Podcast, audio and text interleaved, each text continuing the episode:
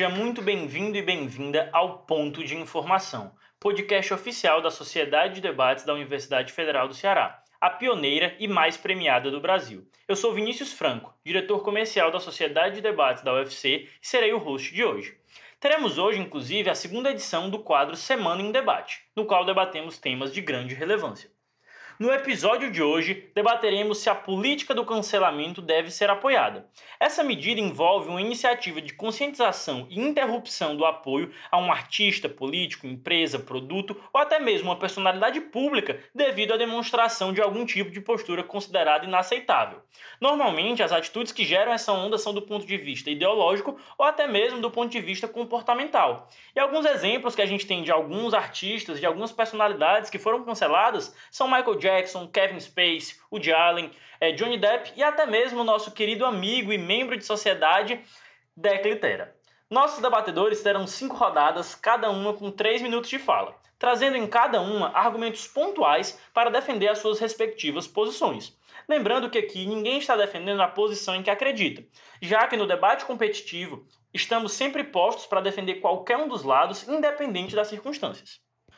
Para isso, agora apresento a vocês nossos convidados de hoje. No time da defesa teremos Diego Ribeiro, o homem massa, membro efetivo mais otaku da SDD UFC, o pai de todos, diretor de debates, vencedor do primeiro campeonato nordestino de debates, finalista do segundo campeonato nordestino de debates, CIEI do terceiro armorial, que também é nordestino de debates, ou seja, nós temos aqui o nosso verdadeiro lampião, que também foi o wing da final do Open Min, do Open Min, torneio solidário online de Portugal. Ou seja, nós temos aqui nosso Diegão, rei do Nordeste, e que agora está fazendo aí carreira internacional. E na oposição, mas não menos importante, nós temos Matheus Damasceno. Ele não é o Lula, mas ele é o Barba, membro efetivo da SDD UFC, melhor adjudicador do Nordestino de 2019, e como ele gosta muito de ressaltar, no modelo antigo. Melhor debatedor e melhor persuasão do Paraibano de 2019. Finalista de diversos torneios, incluindo Torneio Temático de Debates da UFC em 2017, Torneio Potiguar em 2019, Carcará em 2019 e ele tem uma série de grandes feitos como ser um youtuber com um canal chamado Prometeia. Recomendo que vocês deem joinha lá nos vídeos dele e quadro finalista também do Campeonato Brasileiro em 2018. Agora, pelo lado da defesa, eu chamo Diego Ribeiro. Bom, muito obrigado, Vinícius, pela apresentação. Se vocês escutarem alguma zoada no fundo, isso significa que existem crianças felizes brincando perto da minha casa. Então, é somente efeito da quarentena e da felicidade geral que naturalmente vem com essa liberdade maior que a gente tem, que também é uma certa prisão. Vamos lá. Aqui eu vou tentar defender aqui em linhas gerais porque a política de cancelamento ela deve ser valorada, ela deve ser apoiada. E, em primeiro lugar, eu preciso esclarecer que a política de cancelamento é uma forma de ativismo social mais efetiva, em virtude do meio pela qual ela se manifesta, que é o meio das redes sociais.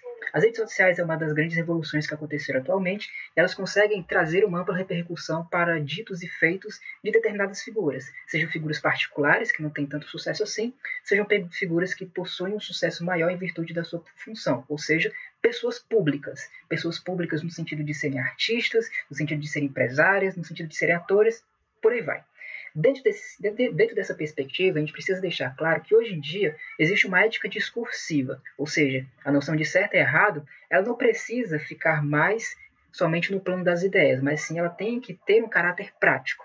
E nesse sentido, hoje em dia, a ética discursiva que a gente tem é uma ética discursiva mais acolhedora, onde grupos que antes eram excluídos, como a comunidade LGBT, como os negros, hoje devem ser mais incluídos através dessa ética discursiva, ou seja, daquilo que a gente fala no dia a dia, mas também essa ética discursiva, além de acolher esses grupos, ela rejeita posturas que são socialmente inadequadas, posturas que são denominadamente racistas ou então preconceituosas de qualquer forma.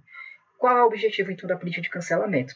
O objetivo da política de cancelamento é, tendo em vista essa ética discursiva, evitar que, política, que figuras públicas usem algumas manifestações que sejam socialmente inadequadas. Ou seja, figuras públicas manifestem-se contra comunidades LGBTs, figuras públicas façam manifestações racistas ou qualquer tipo de manifestação que seja socialmente inadequada. E por que isso é importante? Porque na medida em que uma figura pública ela faz essas manifestações, a repercussão daquilo que ela diz é muito maior do que, por exemplo, qualquer outro tipo de pessoa aleatória. exatamente por causa da sua função pública. Ela possui um holofote maior em relação a tudo aquilo que ela fala e tudo aquilo que ela diz.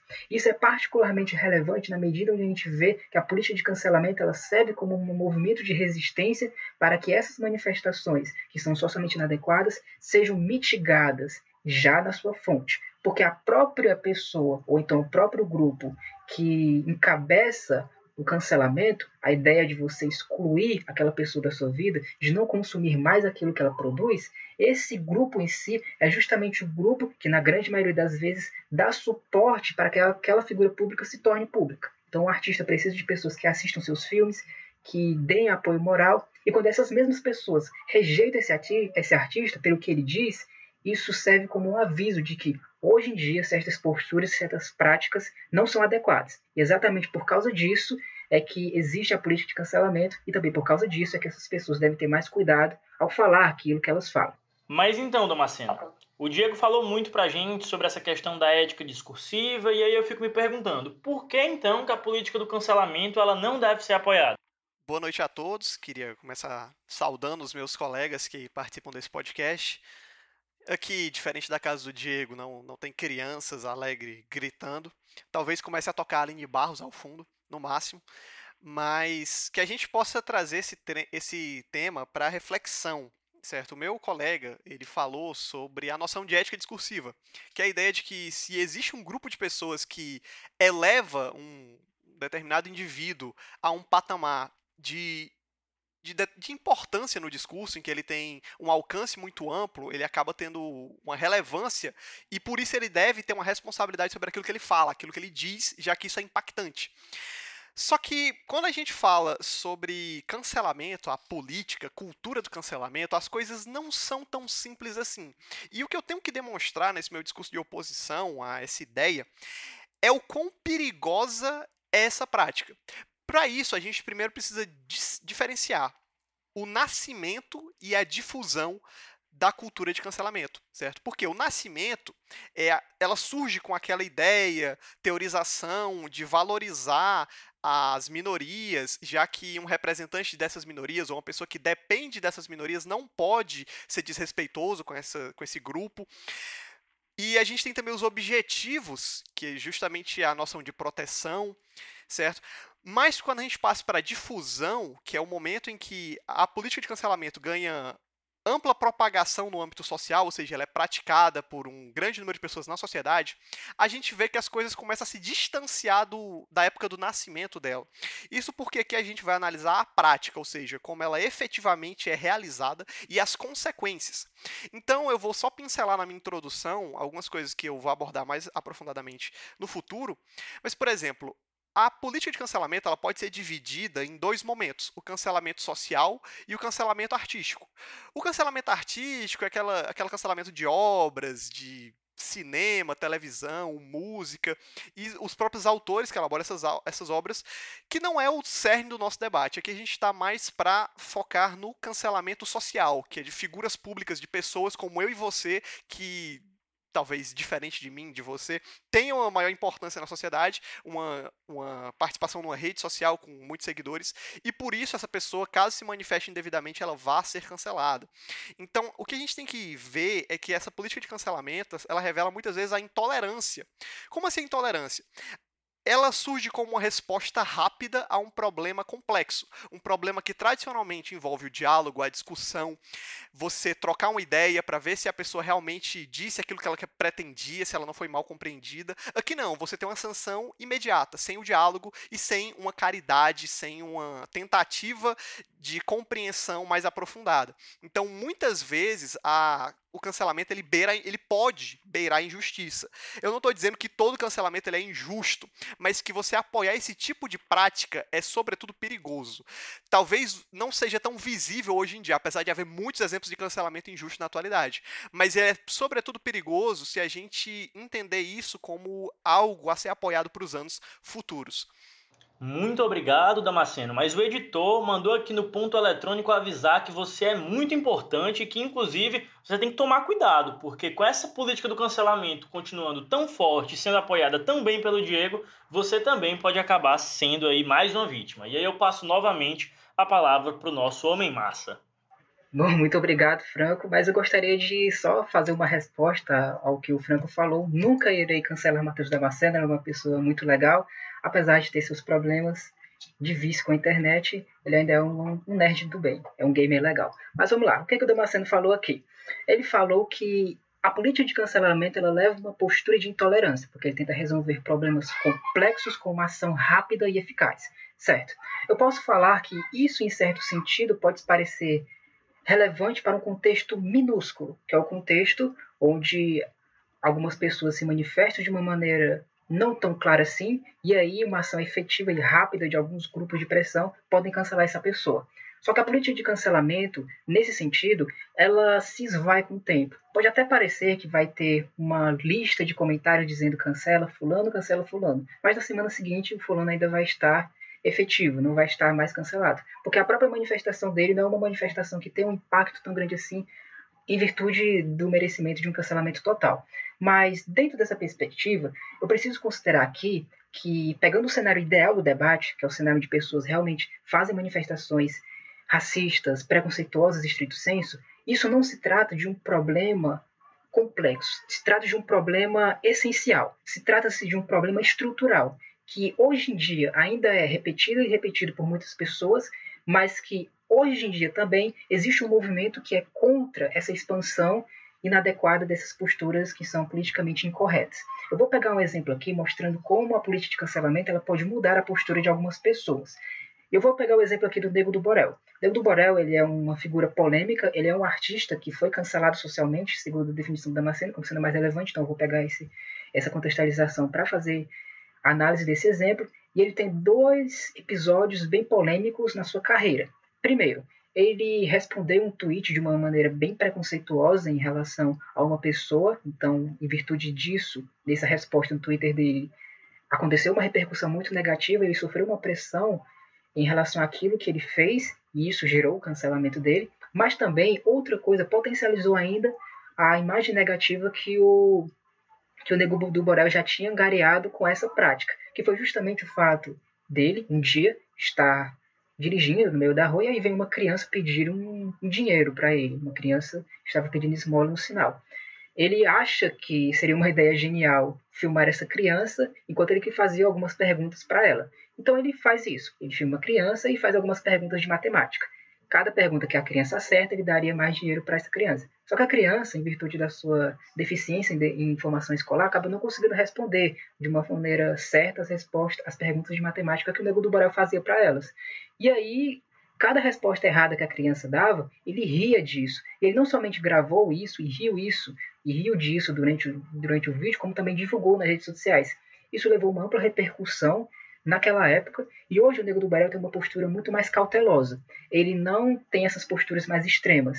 E isso acontece especificamente por causa do cancelamento que ele sofreu antes. Ou seja, o cancelamento foi um motivador para ele ter maior cuidado com aquilo que ele falava. Porque afinal de contas, nem tudo você pode falar hoje em dia.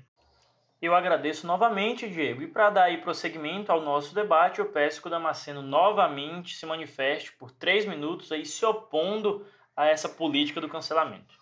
O Diego mais uma vez traz o exemplo do Nego do Borel para utilizar de um pressuposto, certo, que ele necessita para defender esse tema, a cultura do cancelamento, que é o que? É justamente um dos meus tópicos. A necessidade da narrativa do maniqueísmo. Como eu disse, nem todo cancelamento ele é concretamente ruim, ou seja, nem todo tipo de cancelamento você vai conseguir dizer, e olha, não, aquele cara não é isso que ele quis dizer, ele quis dizer outra coisa. Não estou falando isso. Mas o cancelamento por si, ou seja, abstratamente considerado, ele é sim errado no, no contexto macro. Por quê? Ele necessita de uma simplificação da realidade. Ele necessita que o intérprete, ou seja, a pessoa que está interpretando uma conduta, uma postagem na rede social, entenda aquilo como necessariamente ou certo ou errado. E isso torna por si só a compreensão da realidade um tanto deturpada. Por quê? Como eu disse, isso faz com que as pessoas enxerguem a realidade como preto no branco. Nesse caso do Negro do Borel, a atitude dele é errada, certo? Mas em outras situações em que eu tenho uma conduta que eu não sei dizer se é certo ou errado, e aí determinado integrante do grupo disse aquela conduta errado, e eu sou integrante daquele grupo. Então, o que eu tento propor aqui, na verdade, é a noção de ditadura do cancelamento. Como assim? Quem é que determina o que deve e o que não deve ser cancelado? Qual é o crivo, o critério utilizado? São dois critérios, certo? É, a, é o critério da percepção e da categorização. Percepção é aquilo que você entende de determinada manifestação, de determinado de comportamento, enquanto que a categorização é como você classifica. E aqui a gente tem dois problemas que atingem a prática, se você vangloriar muito, se você expandir muito o ato do cancelamento, dizer que é algo bom que deve ser praticado. Ou seja, as pessoas enxergarem isso como um mecanismo viável para tolher determinados comportamentos que elas valoram como, individualmente como negativos, ou mesmo dentro de um grupo, de uma panelinha, como comportamentos ruins. O problema de percepção é a ausência de caridade hermenêutica, que é o quê? Aquele princípio que diz que na hora de entender o outro, eu vou tentar entender da melhor forma possível. E é isso que permite a coabitação, a coexistência humana em sociedade. Quando uma pessoa fala do seu lado e você escuta meio que sem entender, você não vai chegar com quatro pedras na mão para dizer que, olha, não, você tá errado. Você tenta entender primeiro o que a pessoa quis dizer. Aqui não, a gente corta esse processo, porque no problema de percepção a gente não tem caridade hermenêutica nenhuma. E quanto mais enviesado for o público, quanto mais. Eh, como eu digo, quanto mais imiscuído dentro de determinados ideais, determinada ideologia social, mais você vai ter agravado o problema de percepção. E o outro problema é de categorização, que é justamente a questão do maniqueísmo. Você não pode lidar com condutas dúbias, ou seja, no meio termo, porque se alguém chegar, se você formar uma corrente dizendo que aquilo é errado, ainda que seja uma conduta para alguns no meio termo, ela vai ser tida como errado, porque você criou uma onda social de repressão àquela conduta. Então aqui a gente tem um problema de categorização. E esses dois problemas é o que é o que faz com que essa política, essa cultura seja tão problemática, principalmente no futuro. Obrigado, Damasceno. A gente tem aí por encerrado os nossos dois primeiros blocos desse, dessa segunda edição aí do Semana em Debate. E aí no nosso terceiro bloco, como é de praxe, o pessoal da STD-UFC que está aqui escutando, o Ítalo Juan, o Luan Carvalho, o nosso querido Deck Litera, que foi tão citado aqui, elaborou uma pergunta para que vocês possam fomentar ainda mais essa discussão tão relevante. E aí é interessante a gente lembrar que nesse jogo de certo e errado, de preto no branco, que ambos vocês acabam concordando que existe, cada um, claro, pela sua visão, a gente acaba tendo que emerge a cultura da fada sensata, que seria a ideia de que é o oposto ao cancelamento, ou seja, se a gente tem pessoas que devem ser colocadas de lado, é, literalmente canceladas, como o Diego defende e o Damasceno se opõe, a gente tem agora a cultura da fada sensata, que é o fenômeno oposto, quando você quer promover alguém porque essa pessoa está lacrando, porque essa pessoa está acertando em todas as suas manifestações públicas. E aí eu queria pedir para o Diego se manifestar sobre essa cultura aí da fada sensata que vem junto com a cultura do cancelamento. Muito obrigado, Vinícius. Bom, essa cultura da fada sensata, no sentido daquela pessoa que lacra, aquela pessoa que consegue dar, fazer as melhores palavras no momento certo, é uma, é uma figura que acaba surgindo ao lado da política de cancelamento, porque enquanto que você tem um movimento negativo, no sentido de você ir contra uma determinada pessoa por aquilo que ela fala, você também, como uma consequência, acaba tendo um movimento positivo em relação às pessoas que falam aquilo que é adequado para aquele contexto. Eu vou pegar um exemplo aqui que é muito interessante nesse sentido da fada sensata, porque ela também consegue repercutir a própria ideia da política de cancelamento, e dar mais força retórica e também mais força é, concreta para essa ação, essa postura. Que foi o exemplo da J.K. Rowling, que é a que é a autora que criou Harry Potter e que se envolveu em uma, em uma polêmica no final de 2019. O contexto geral é um contexto bastante profundo e complexo, então não vou aprofundar ele aqui, mas no geral o Reino Unido estava tendo amplas discussões sobre uma mudança em uma legislação que iria prescrever a igualdade de gêneros, tanto os gêneros héteros como também os gêneros alternativos, e como uma consequência disso, o movimento dentro do espectro feminista geral, que é o movimento feminista trans-excludente, ele era contra a ideia de que as mulheres trans são realmente mulheres. Segundo a perspectiva desse movimento, se você nasce homem, você é homem até o final. E isso, entrando no contexto dessa discussão que o Reino Unido tinha, acaba levando a várias complicações na, no discurso público em si. E como uma consequência disso, uma pessoa chamada Maya, ela perdeu seu emprego por fazer essas manifestações contra a, as mulheres trans, por acreditar que mulher trans não é uma mulher trans, mas sim um homem por, nas, por nascer homem. A J.K. Rowling ela se manifestou a favor da Maya, acreditando que era uma liberdade sua falar aquilo que ela quisesse. Só que isso acabou levando a um efeito backlash, a um, uma, um efeito man, a, um, a umas consequências que talvez a própria autora não conseguiria prever no momento onde ela fez essa mensagem, que é justamente o efeito de como os fãs se sentiram com aquilo que ela disse. Porque de uma forma ou de outra, essa manifestação da J.K. Rowling, ela apoia pessoas que são contra um grupo que hoje em dia ainda tem uma dificuldade de ser aceito, que é a comunidade LGBT como um todo.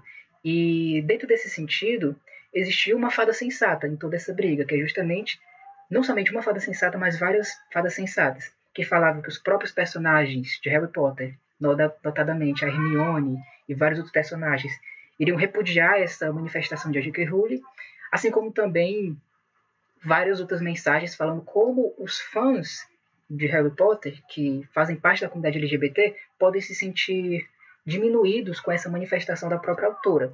Então, essa política de cancelamento, ela também consegue uma ampla repercussão por causa dessas fadas sensatas, porque elas esclarecem a razão do cancelamento, elas esclarecem os problemas que aquela pessoa fez ao fazer aquela manifestação. E nada mais justo do que essas pessoas existirem também ao lado dessa política, porque isso, em conjunto, acaba dando maior força para esse movimento que é importante para a gente restaurar e assegurar uma ética minimamente igualitária. E você, Damasceno, é, aqui durante os nossos dois primeiros blocos você se opôs a essa questão da política do cancelamento. O que é que você nos diz relacionando essa medida que vem sendo tão amplamente utilizada e sobre aí o emergir da cultura também da fada sensata? Cara, vamos lá essa cultura da fada sensata, para mim, é simplesmente o outro lado da moeda, certo? Você tem a mesma moeda que de um lado determina o cancelamento de uma pessoa e do outro ele valoriza positivamente, certo? Ele coloca em destaque as manifestações de outra pessoa como sendo corretas. O problema é o mesmo, que é o quê? A criticidade. A partir do momento em que aquela pessoa pode ser enxergada no âmbito social como detentora de boas palavras, palavras sábias, e as pessoas deixem de analisar o conteúdo daquelas manifestações. Então, para mim, apesar de, claro, por ser uma valorização positiva, você pode simplesmente ignorar, certo? Enquanto que no cancelamento, se você afunda determinada artista, determinada pessoa por uma manifestação, você acaba trazendo inúmeros prejuízos. Então, é mais perigoso o cancelamento. Mas ele é o outro lado da mesma moeda. Então, para mim, o problema é o mesmo, a criticidade. E a gente já falou muito sobre teoria, eu já disse sobre os potenciais problemas, mas como eles são verificados na prática.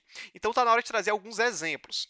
A gente tem um exemplo bem emblemático da atriz Alessandra Negrini no Carnaval. Ela utilizou uma fantasia meio que inspirada em indígenas. Inspirada não, era como se fosse, como se ela estivesse se portando, usando pintura corporal e vestimentos, como se fosse o indígena. E ela foi cancelada pelo ato de apropriação cultural. E aí isso ganhou repercussão nas redes sociais, as pessoas começaram a criticar, dizer que ela não podia fazer isso, que ela era uma atriz que ganhava um salário absurdo, enquanto que os indígenas são esquecidos, ela estava se utilizando da figura indígena para ganhar mais dinheiro, para ganhar fama, para ganhar cliques nas redes sociais. E posterior, ou seja, teve todo esse lance de você negativar a postura de alguém e ter repercussões na fama dela, isso acaba repercutindo, no caso dos atores, com os contratos que eles recebem, porque os atores eles dependem da visibilidade pública, ele depende de uma aprovação, como o Diego mencionou anteriormente. Então, em 90% dos casos, não só com atores, mas com figuras públicas, quando você pratica o cancelamento, você acaba impactando diretamente na carreira e no bolso dessas pessoas, é aquele ditado, né, que talvez o Diego até concorde. Você tem que mexer no bolso que é onde dói mais. Mas isso é perigoso porque isso meio que é acrítico, ou seja, depois a própria, eu não sei qual foi, uma associação dos indígenas, foi nas redes sociais em defesa da atriz, dizendo que aquela, aquela manifestação cultural dela não tinha nada de apropriação cultural, que o pessoal concordava, não se, não se ofendia. Então isso entra no meu critério. Quem é que determina o que é correto, o que é errado em todos os casos. Porque tem casos que são muito evidentes. Talvez para mim para você, mas não é evidente para todo mundo. E vão haver aqueles casos tênues. E que para a narrativa do cancelamento existir, a, a, realidade vai ter que ser enxergada como preto no branco. O caso da Alessandra Negrini, para alguns é óbvio. É óbvio que foi apropriação cultural. Sendo que nem o, o próprio grupo afetado, eu detesto esse termo, mas nem o, o pessoal que, em tese, tinha o direito de se sentir ofendido, que eram tribos indígenas, os representantes desse pessoal, desses grupos indígenas, disse que não se sentiu ofendido por aquilo, então eles tentaram cancelar o cancelamento. No, não no sentido de realizar um contra-cancelamento, mas de anular essa prática feita contra a atriz. Para você ver como muitas vezes é irracional. E eu pretendo me aprofundar nisso mais na frente com outros exemplos. Obrigado, Damasceno. E aí, dando mais uma vez sequência ao nosso debate que não para, não para, não para. Ele está mais rápido aqui que o trem bala. Inclusive, a gente está sempre aberto aí para os patrocinadores. Eu jogo de volta a palavra para o Diego Ribeiro. Bom, obrigado, Franco. E sobre aquilo que o Damasceno fala, realmente, Damasceno, o ponto principal do seu discurso são dois. Primeiro é quando você acerta, quando você fala que mexer no bolso é realmente melhor porque é onde dói mais. Mas o segundo ponto do seu discurso é que você se nega a encarar o melhor debate, que é o debate onde o cancelamento tem uma razão de ser. Quando pessoas falam manifestações que são socialmente inadequadas e exatamente por causa disso é que elas são canceladas. E o próprio exemplo do Damasceno, ele acaba ilustrando isso muito bem. Porque o que a Alessandra Legrini fez, na verdade, foi uma coisa que foi interpretada de uma maneira incorreta. E segundo os parâmetros dele da percepção e da categorização, acaba sendo certo, de certo sentido, que aquilo que, a, que o público que cancelou ela fez, na verdade foi errado. Porque depois esse próprio cancelamento foi desmentido pela própria comunidade indígena. Na verdade, foi a própria comunidade indígena que incentivou ela a se vestir de indígena, porque, em virtude da sua posição, ela poderia dar uma maior atenção para a cultura indígena como um todo, e por aí vai. Então, não é o exemplo válido para esse debate. O exemplo válido para esse debate é você tem a figura pública, essa figura pública fala uma determinada coisa que é socialmente inadequada, e a melhor resposta para isso é cancelar ou não cancelar. O meu ponto aqui é que é necessário cancelar. E aqui eu vou aprofundar uma questão que é interessante nesse debate, que é se você não cancelar, você, pelo menos indiretamente, está apoiando aquilo que aquela pessoa fez ou falou. Isso significa que a figura pública, no geral, artistas, empresas, eles alcançam esse patamar por causa do apoio do público em geral. Então você paga filmes e aí você, de certa forma, financia cineastas, atores, você compra produtos e você financia empresas e por aí vai. Então, a própria posição daquela empresa, além de, determin... além de ser determinada por outras variantes, como marketing e por aí vai, também é determinada pelo próprio apoio da própria população. Então, essa população que, em virtude do seu apoio em conjunto, deu esse poder para essas figuras públicas, tem o direito de se contrariar essas mesmas figuras por coisas que elas falaram. Dois exemplos são bem ilustrativos em relação a isso, porque a lógica aqui principal é que cancelar significa não concordar com aquilo que a pessoa fez, porque é algo grave demais. Primeiro exemplo é o do Victor, e aqui o Luan, que é o nosso que é o nosso amante de sertanejo universitário, deve saber desse exemplo, que foi, é um cantor de sertanejo universitário que fazia dupla com o Léo. No caso, ele fazia a dupla de sertanejo universitário Victor e Léo. Ele foi acusado e foi julgado por, por agredir a sua mulher. E o resultado desse julgamento foi uma pena pífia. Ele nem sequer foi preso, foi, foi julgado e respondeu o processo em, em, em regime aberto. E a, o próprio público que antes que antes financiava ele, antes fazia parte dos seus shows, começa a boicotar ele, começa a cancelar ele, porque eles consideram que o, o ato que o Victor falou, que no caso é o ato de agredir a sua mulher, é uma coisa que hoje em dia é inaceitável, é inadequada. E exatamente por causa desse ato é que o público cancelou ele. E esse cancelamento é legítimo, porque aquilo que ele fez é uma coisa que é socialmente inadequada. O mesmo exemplo é o do Roman Polanski, que que, que foi acusado de, de, estuprar uma menor e que por causa disso teve que sair dos Estados Unidos e agora não tem mais a posição que ele tinha antes. Então tudo isso ilustra a necessidade da gente cancelar essas figuras públicas, porque, como eu disse antes no final do último bloco, nem tudo é permitido hoje em dia. E aí, Damasceno, ao som de Vitor e Léo, nessa sexta-feira à noite, em plena quarentena, o que, que você nos diz novamente sobre a política do cancelamento? O Diego, ele adota a estratégia de estreitar o meio de campo. Ele vai pegar, já que o debate é sobre cancelamento, a cultura do cancelamento, ou seja, algo bem amplo, ele vai pegar todos os exemplos que não são pertinentes a ele, ou seja, a face ruim do cancelamento e dizer, não, isso não é o certo debate. Tudo bem. Então vamos no estreitamento do meio de campo. Vamos supor o caso em que o cara que falou besteira, realmente o que ele falou é nitidamente errado, certo?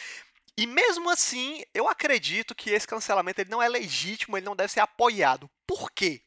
Porque o cancelamento ele é um protocolo. Ele é analogamente como se fosse um botão. Você aperta o botão do cancelamento e foi, já era. Você já não tem mais influência ou responsabilidade sobre aquela onda de cancelamento que você começou. Como assim?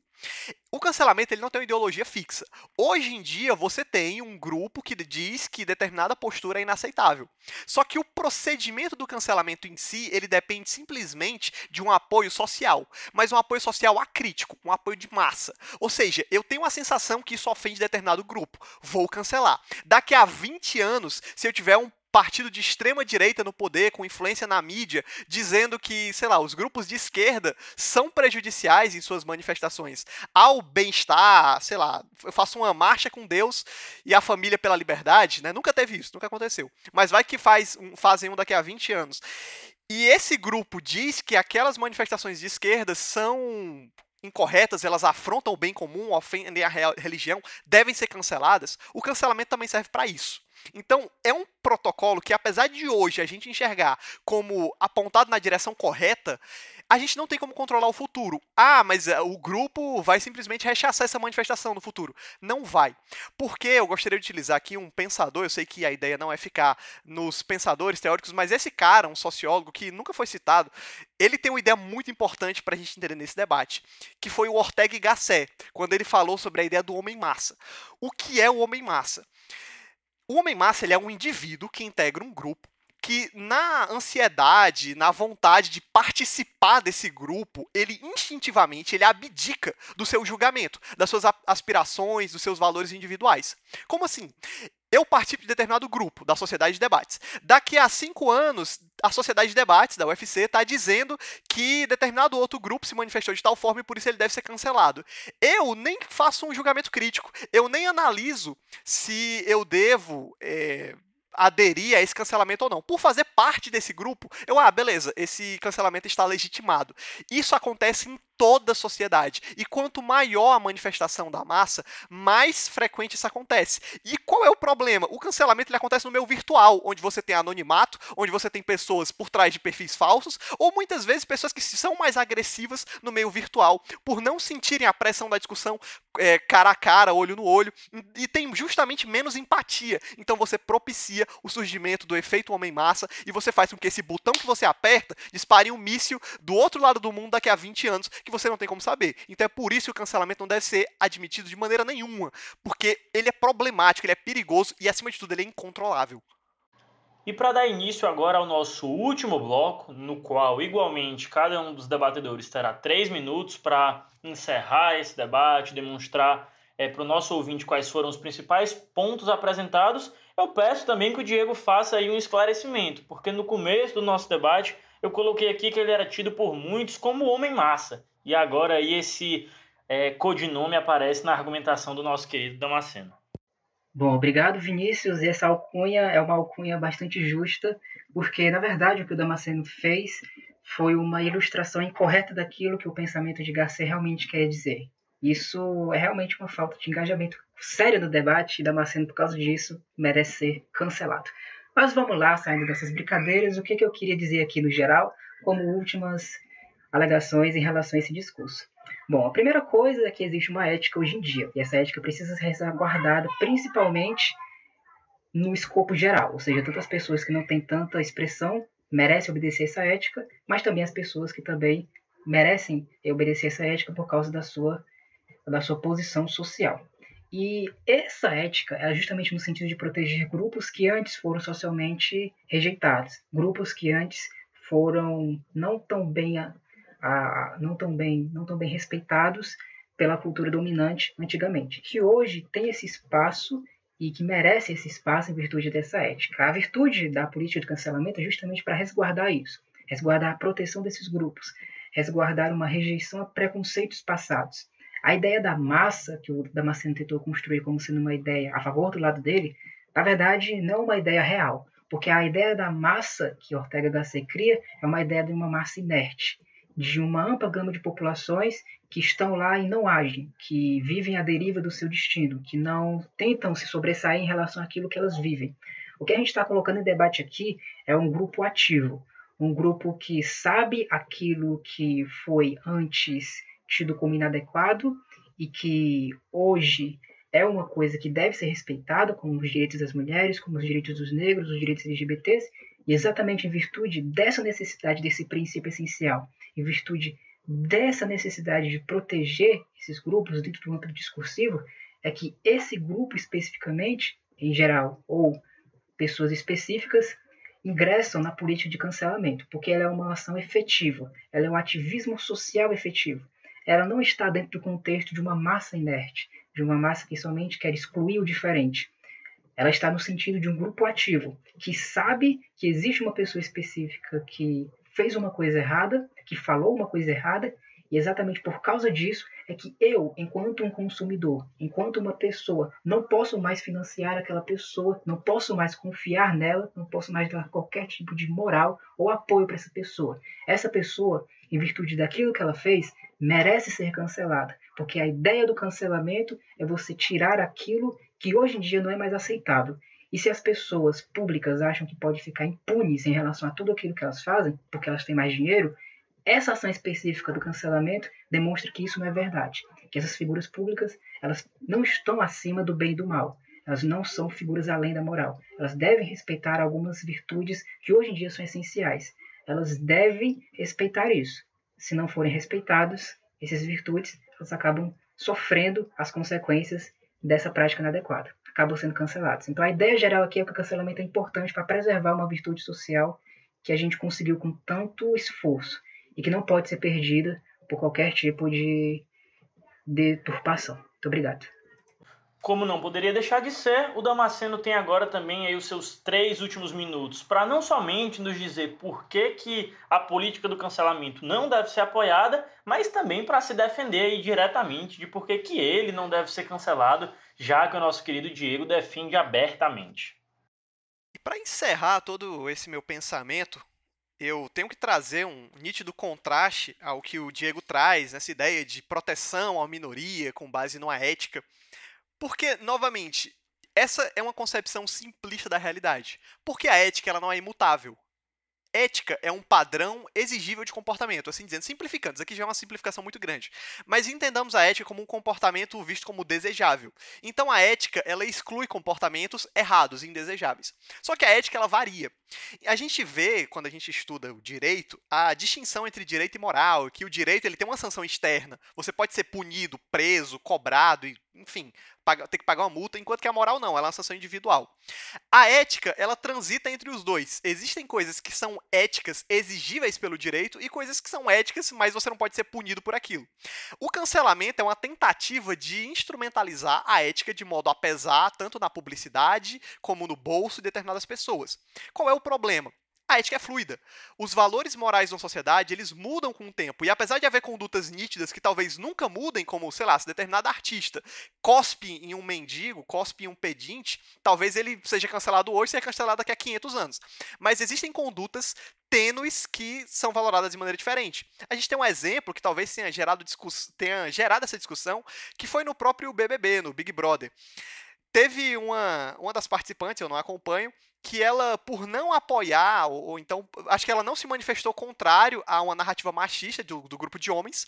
Ela tem uma empresa fora do BBB, obviamente, na vida real, administrada pela família dela, e os clientes começaram a sentar vários, várias críticas nas redes sociais dizendo que a, deveriam ser cancelada a empresa dos pais dela, enfim, ela não deveria ter tido esse tipo de manifestação e por isso você deveria apelar para a concorrência, já que a gente vive no mercado capitalista que permite a concorrência. Então você vai estar desfavorecendo pessoas com base no julgamento de certas palavras e comportamentos que você exige delas. E assim você faz uma ditadura ética. Só que essa ditadura ética hoje está a seu favor. Amanhã ela pode não estar. Amanhã ela pode ser contrário à sua própria narrativa. Ou seja, não há garantia para esse grupo minoritário. A única garantia que há é que essa força, que é esse botão que você aperta, é maior do que você pode pensar.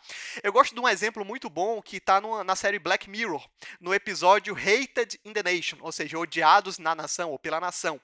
Basicamente, numa rede social, num Twitter da vida, aquela pessoa que tiver o seu nome na hashtag, é, tipo, morte a fulano de tal, aquela pessoa que tiver mais postagens ao fim do dia vai ser morta por um, um mecanismo digital, por uma abelha, cibernética que vai matar a pessoa.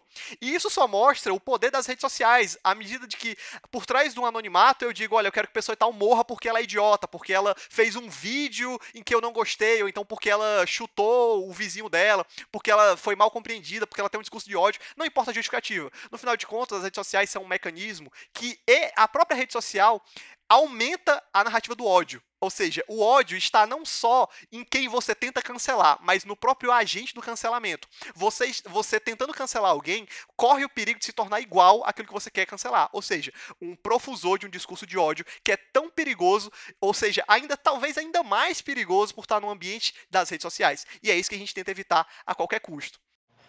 Com isso, encerramos os blocos de debates da segunda edição do nosso quadro Semana em Debate.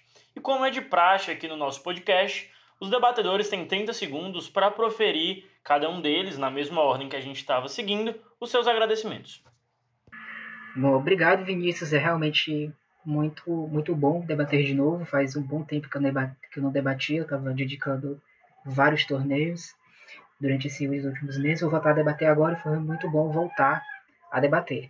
E esse é um tema muito legal, é muito bom voltar a debater com o Damasceno, que se enfurnou nos jogos virtuais dele e nunca mais conversa com ninguém.